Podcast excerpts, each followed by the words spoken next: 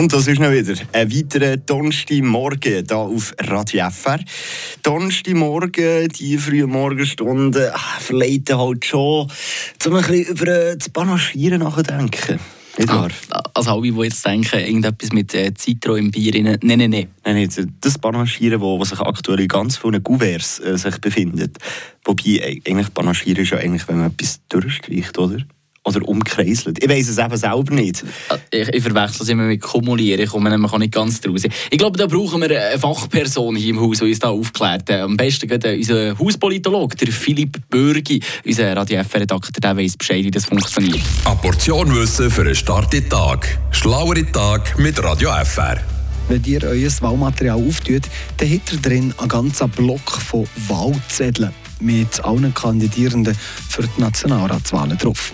Jede Liste hat einen solchen Zettel und am Schluss hat es noch eine leere Liste. Für das Wählen dürft ihr einen von all diesen Zetteln ins Abstimmungskuvert tun. Sonst sollen eure Stimmen nicht. Wenn ihr jetzt aber nicht zufrieden seid mit der Liste, so wie sie da steht, zum Beispiel, wenn noch auf einer Liste von einer Partei eine Person nicht gefällt, dann könnt ihr die Liste abändern. Ihr könnt jemanden streichen ohne Ersatz.